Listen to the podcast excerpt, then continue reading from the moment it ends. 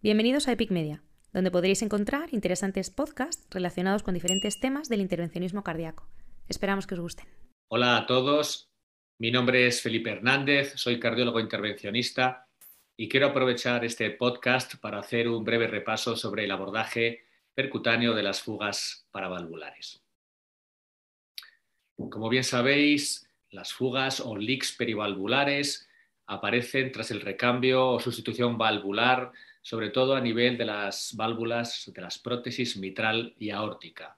Es más frecuente en las prótesis mitrales que en las aórticas, es más frecuente en las prótesis mecánicas que en las biológicas y el porcentaje de pacientes que desarrollan este problema oscila según los registros entre el 5 y el 18%. Es de notar que alrededor de tres cuartas partes de los pacientes desarrollan este problema de forma relativamente precoz, en el primer año tras la intervención. Las causas son diferentes y eh, uno de los retos es el reto diagnóstico, porque no es tan fácil de diagnosticar una fuga paravalvular, salvo que se busque y realmente requiere ciertas pruebas específicas como es el eco transesofágico que no se hacen de rutina, salvo que el paciente tenga unos síntomas o unos datos que indiquen que hay un problema.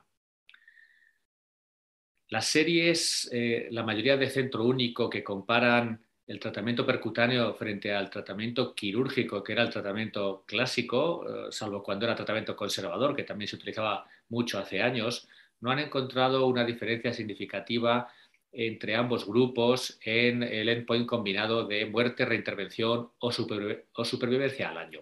Sin embargo, sí se ha demostrado que el riesgo de mortalidad era mayor en el grupo de la cirugía y que el éxito técnico también era mayor en el grupo de la cirugía, lo cual eh, supone un problema a veces para tomar la decisión sobre qué técnica sería ideal para el paciente.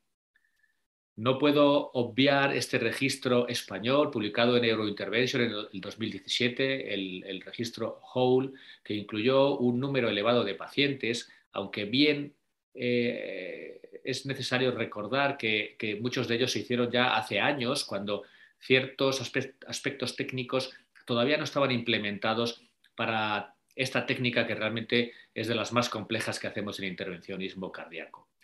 Resaltar que se repartían casi a partes iguales eh, el acceso anterógrado, es decir, transeptal frente al retrógrado, que puede ser transfemoral o transapical, que el dispositivo más frecuentemente usado fue el AVP3 eh, y que eh, los eh, eventos a los 30 días y preprocedimiento pues fueron diversos. El 80% de pacientes no tuvieron complicaciones, pero luego hubo, una serie de pacientes que desarrollaron complicaciones vasculares, afectación de la válvula con el dispositivo, embolización del dispositivo o incluso mortalidad. Algunas eh, mejoras técnicas que se han demostrado en los últimos años, como se demuestra en este artículo, es el uso de vainas deflectables para favorecer el éxito técnico de la intervención. En esta tabla se podría ver que el éxito técnico se incrementa del 73 al 94% usando una vaina deflectable y el tiempo de procedimiento también se acorta. Se ha publicado recientemente un registro con uno de estos dispositivos que se utilizan específicos en el diseño para el cierre de las fugas paravalvulares, el dispositivo de Oclutec, en el que la tasa de éxito a los seis meses es del 87% y se mantiene en un 77% a los dos años, lo cual eh, es significativamente mejor que los registros de hace más tiempo. Una pequeña diferencia favorable a los leaks aórticos que tienen mejor supervivencia y mejor resultado que los leaks mitrales.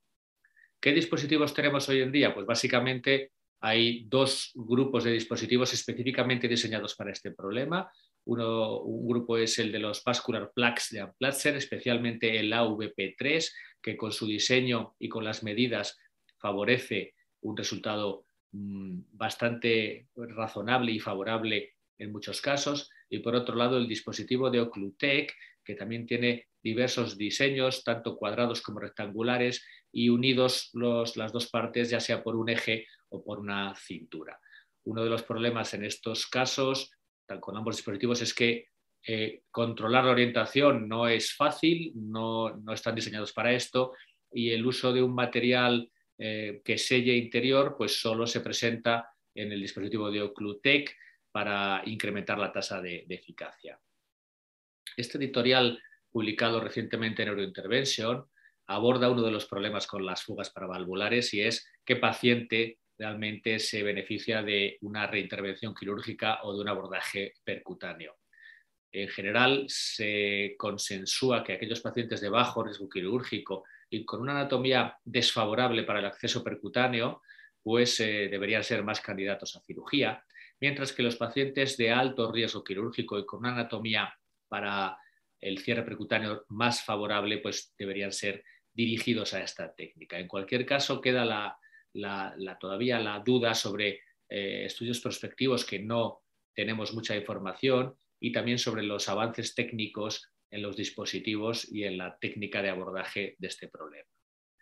¿Qué mensajes podría transmitiros? Pues para empezar, que los pacientes de alto riesgo o riesgo intermedio para una nueva cirugía, el cierre de la fuga paravalvular de forma percutánea muestra una tasa de éxito relativamente razonable, con clara mejoría de los síntomas y una tasa de complicaciones periprocedimiento relativamente baja en manos expertas. Eh, esta técnica está preferiblemente indicada cuando el paciente tiene signos y síntomas de insuficiencia cardíaca o anemia emplítica. El uso de catéteres eh, dirigibles o deflectables se recomienda para incrementar el, éxito del procedimiento.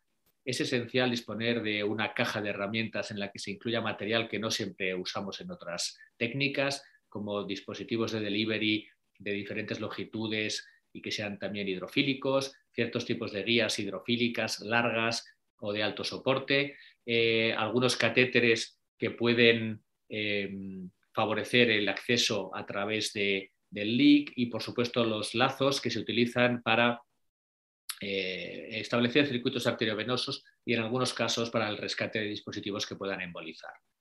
No podemos tampoco olvidar que el eco transesofágico es una ah, técnica absolutamente imprescindible en estos procedimientos, sobre todo en los leaks mitrales, preferiblemente con reconstrucción 3D, porque eh, la sintonía entre el cardiólogo de imagen cardíaca y el cardiólogo intervencionista debe ser muy fluida para que el éxito de la intervención llegue a buen puerto. No tampoco podemos olvidar que en algunos casos hay eh, fugas residuales o, recurrentes y que la hemólisis puede volver y, ciertos pacientes son candidatos a, un nuevo procedimiento para, para resolver este problema. Y para finalizar, sería ideal disponer de un dispositivo específico dedicado que pueda proporcionar un sellado completo de la fuga paravalvular cuando realizamos la intervención. Ha sido un placer compartir este podcast con vosotros. Espero veros pronto. Muchas gracias. Os esperamos en el próximo podcast en Epic Media.